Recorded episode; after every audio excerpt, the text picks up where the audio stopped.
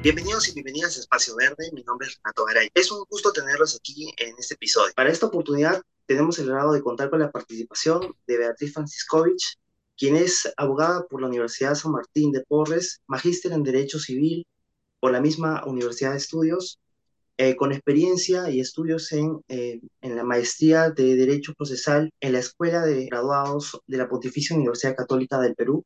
Asimismo, ha contado con diversas participaciones en, en diferentes ponencias en temas vinculados al derecho y a los animales.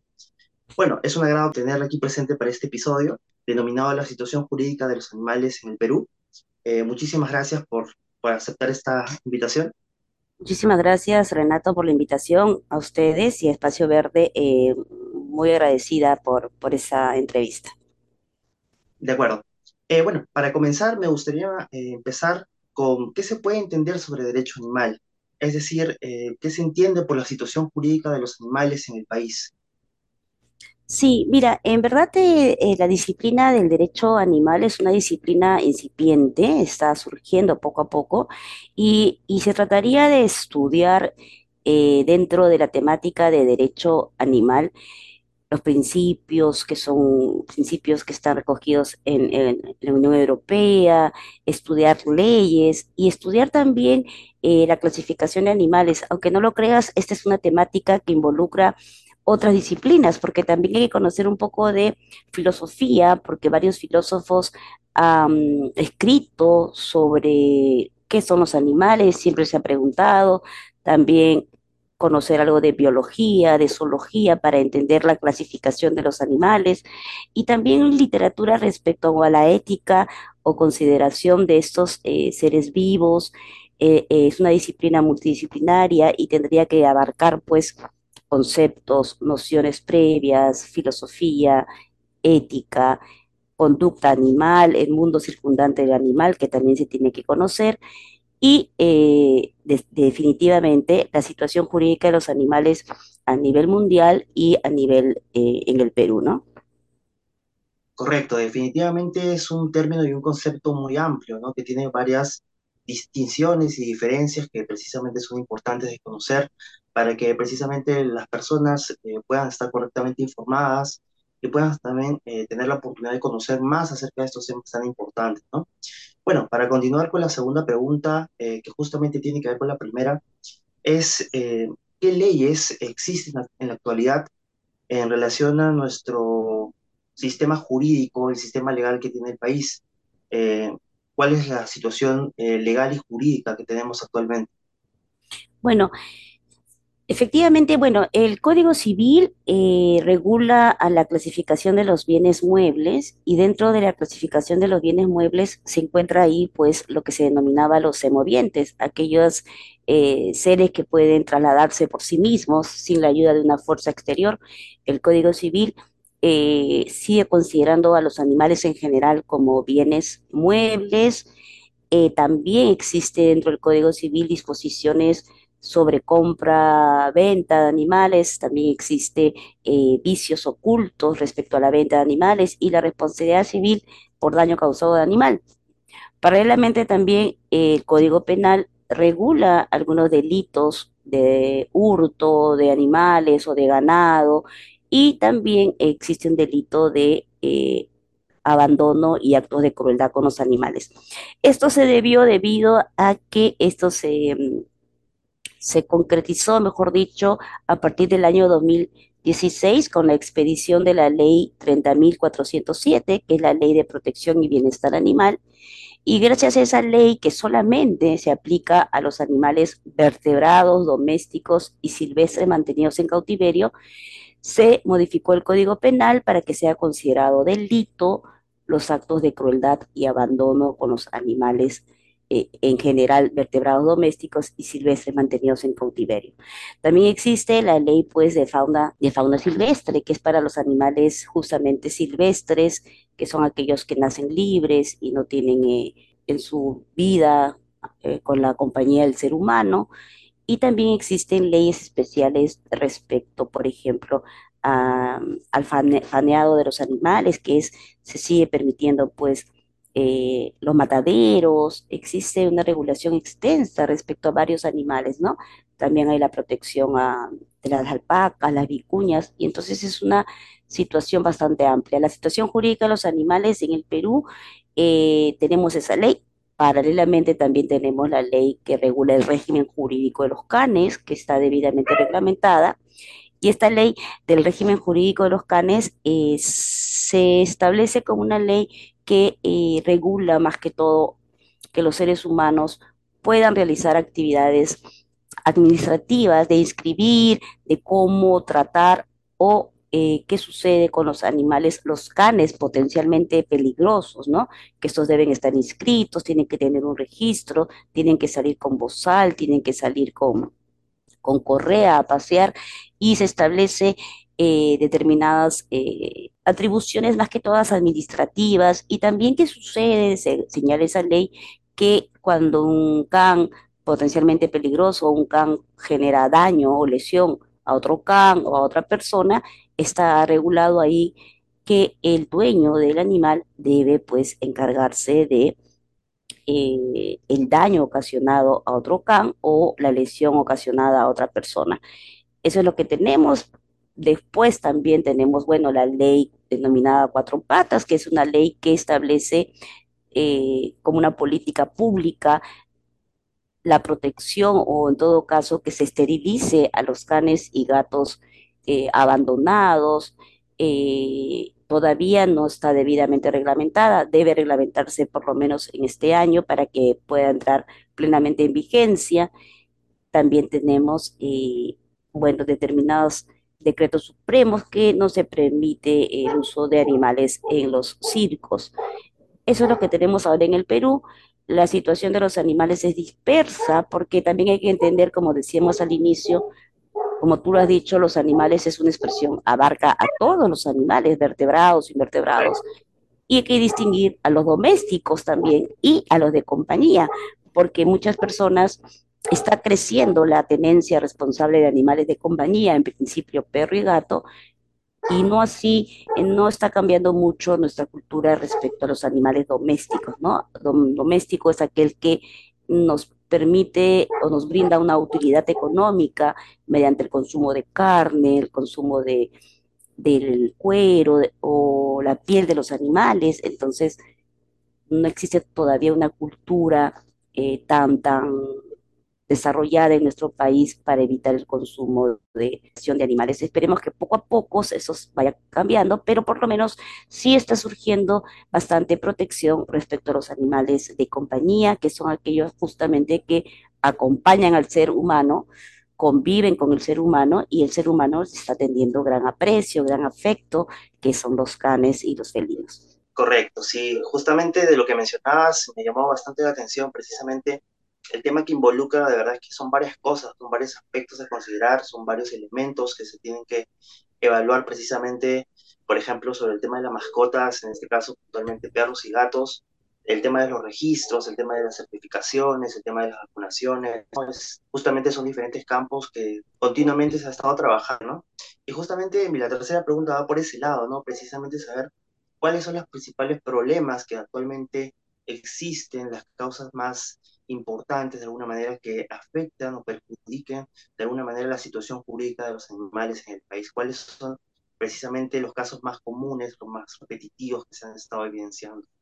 refiriéndome a todos los animales, no solamente a los de compañía, porque son trasladados en camiones, bajo el sol, porque son eh, esos llevados en, en cánulas o son llevados en, en cajas, las los pollos, las gallinas, en esta época los pavos, están teniendo una mala situación que no nos permite darles un bienestar animal, ¿no? El bienestar animal lo que busca es que esos animales no se prohíbe el consumo, pero que tengan buena calidad de, vida en el sentido que estén sanos, no estén apiñados, no estén bajo el sol, no estén esqueléticos, tengan buena alimentación.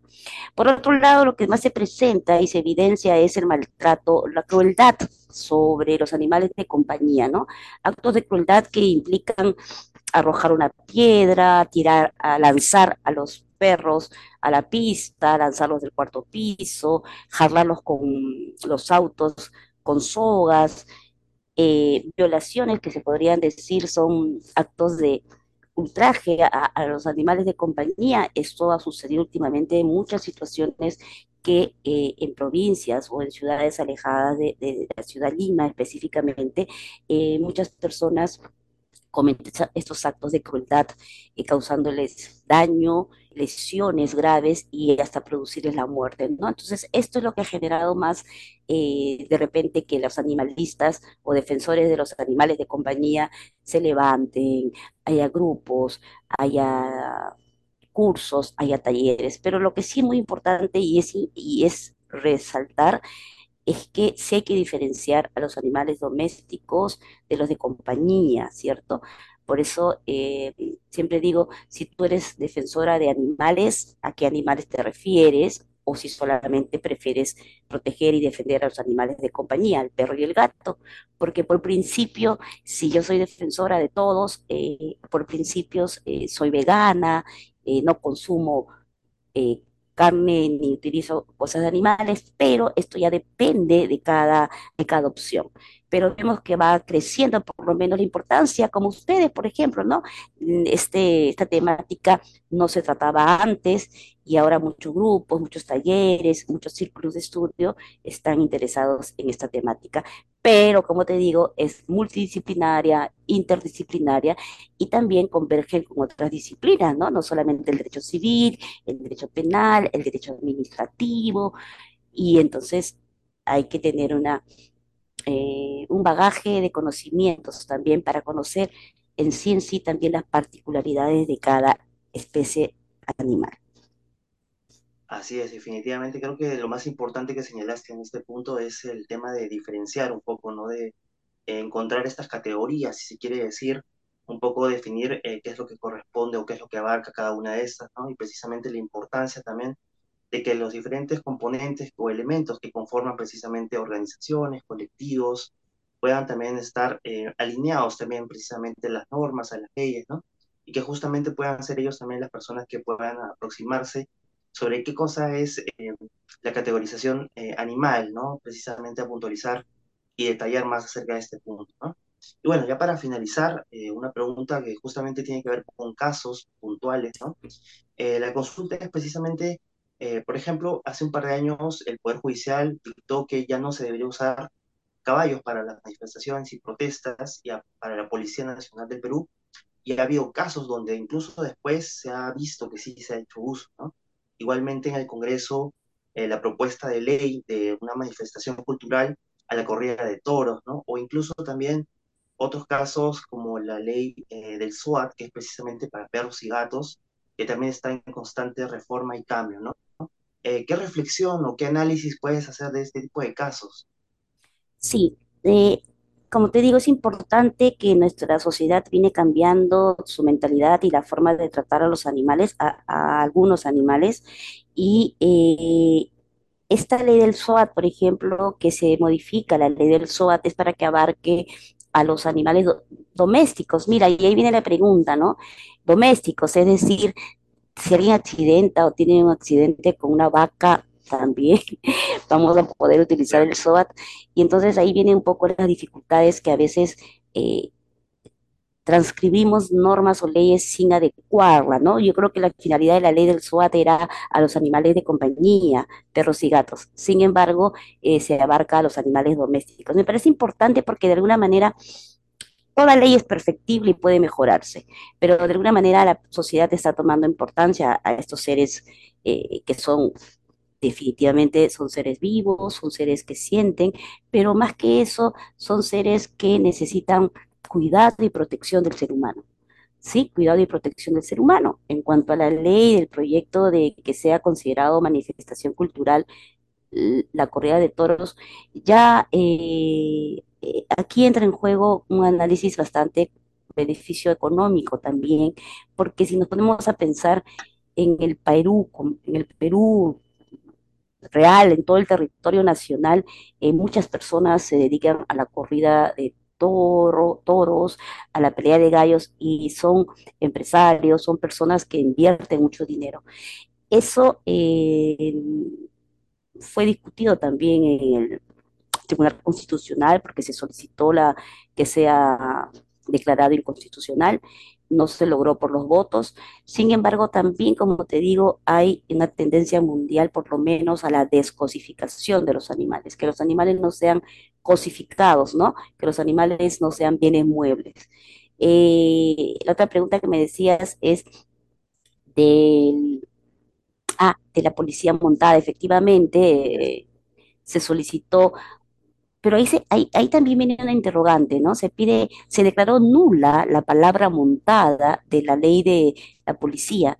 Y entonces esta nula, no sé si efectivamente significa que ya no los utilicen, porque se elimina de la, del reglamento de la policía la palabra montada. Eh, no se ha hecho efectivo esto, se interpuso una medida cautelar que tampoco se ha hecho efectiva porque en las últimas manifestaciones hemos visto que han, han, estado utilizando a caballos y creo aquí que es importante saber qué es lo que se pide y qué es lo que resuelve la Corte, la Corte Superior, en este caso del Poder Judicial, que se declare nula la palabra montada. Entonces, yo no sé si la palabra nula equivale efectivamente a que no se utilicen, sino solamente se elimine la palabra montada. Esperemos que la interpretación pueda ser entendida que se dejen de, usar a los caballos porque en sus fundamentos de la Corte señalan que son seres muy sensibles eh, a la audición. Entonces también estos animales, los caballos, se aturden cuando ven gente y pueden cometer atrocidades sin querer, ¿no? Y, y pueden pisar a personas, pueden generar esto. Mira, mm, eh, creo que vamos avanzando, hay muchas cosas por aprender y mejorar. Eh, no considero que los animales en general tengan derechos y, y, y, y por qué tengo mi fundamento, porque eh, a pesar del rechazo que pueda tener otros animalistas o ser mal vista, hay que conocer el mundo circundante de los animales. Hay un libro muy importante de Vox Uxelli, que es El mundo circundante de los animales y también el de antropología para ver las diferencias que hay entre los seres humanos y los animales. Y no es porque seamos superiores, nosotros de ninguna manera los seres humanos somos superiores, sino que sí somos distintos a los animales. Los animales en su hábitat no necesitan de reglas ni de derecho. Eh, cuando están en contacto con los seres humanos es que realmente necesitan de reglas y derechos. Yo considero que pueden tener una protección especial los animales, sean sujetos de protección especial, sin necesidad, no me parece adecuado ni idóneo eh, atribuirle la categoría de sujetos de derecho ni de titulares de derecho, porque los animales viven en el mundo presente, los animales no son conscientes de lo que se les otorga, los animales eh, no solamente es porque no tengan obligaciones ni deberes, sino que el ser humano debería eh, tener una conducta más responsable, una conducta de deberes para con los animales y de esa manera lograr su eficiente protección. Yo estaba leyendo eh, el libro de Aristóteles, La moral de Nicómano, y señalaba que las leyes también nos deben hacer personas virtuosas o valiosas. Y entonces, ¿por qué no las leyes nos deben enseñar a cómo tratar perfectamente a los animales, ¿no? Y revisando, como te digo, también eh, normativas del, de Suiza, es increíble cómo la ley de protección animal de Suiza especifica a cada especie de animal y cómo debe tratárselos, ¿sí? Se refiere a los gallos, se refiere a, a las cabras, se refiere a los perros, se refiere a los gatos, y creo que nos falta mucho para poder entender la condición de cada especie de los animales. Así es, muy importante el análisis que hace precisamente, ¿no? De cómo es que eh, podemos obtener eh, a partir de estos casos, ¿no? Este, más oportunidad de estudio para poder precisamente debatir, analizar, conversar, ¿no? Este, y profundizar sobre estos aspectos que sin duda pues son importantes al fin y al cabo para poder eh, producir leyes, ¿no? Para en todo caso eh, regularlas, eh, modificarlas, cambiarlas, ¿no? Y justamente también, eh, un poco también, justamente el tema también, lo que implica más allá de los animales son las especies, ¿no? Hay varias especies hay que identificarlas, hay que... Eh, Conocerlas. Exacto, conocer sus condiciones, sus características y un poco más eh, el ejemplo que haces, ¿no? De, Suiza, por ejemplo, ese contraste que hay también a raíz de, bueno, somos un país que tiene diferentes dificultades que también tienen bastante implicancia en el aspecto del derecho animal, justamente, eh, precisamente recuerdo muy bien los casos, el caso Run Run, por ejemplo, que fue muy, eh, muy sonado acá, eh, y también el caso Mongi, que también fue de un monito, precisamente. Entonces son situaciones que dan mucho que pensar, ¿no? Y precisamente son importantes para el análisis, ¿no? bueno, eso ha sido todo por hoy. Este, para finalizar, si tienes algunas palabras, alguna pequeña reflexión. En verdad agradecerles a ustedes, Espacio Verde de ERA, felicitarles por su iniciativa, felicitarles por eh, sus preguntas, por su, por su, interés en la temática y aconsejarles que nos falta leer mucho, que no se trata solamente de proyectos de ley, hacerlas por hacer, sino de que las leyes nos conduzcan a un buen comportamiento, ¿no? Sí podemos mejorar eh, leyes más perfectas, leyes que nos conduzcan a un buen comportamiento, a una buena conducta y que nos hagan mejores seres humanos. Correcto. Bueno, ya eh, muchas gracias por la participación. En esta oportunidad hemos estado con eh, Beatriz Franciscovich. bueno, ya asimismo decirles a nuestros oyentes que no se olviden de seguirnos en nuestras redes sociales como arroba para que puedan encontrar más novedades e información como esta y de actualidad ambiental. Así que bueno, Nuevamente gracias a todos y bueno, espero que hayan disfrutado de este episodio, que tengan un excelente día y nos encontramos en el siguiente episodio. Muchas gracias.